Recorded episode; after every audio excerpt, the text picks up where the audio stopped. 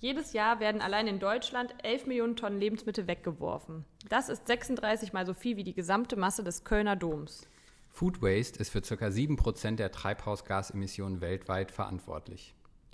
Wenn der Lebensmittelabfall ein Land wäre, wäre es der drittgrößte Treibhausgasemittent der Welt, nach China und den USA.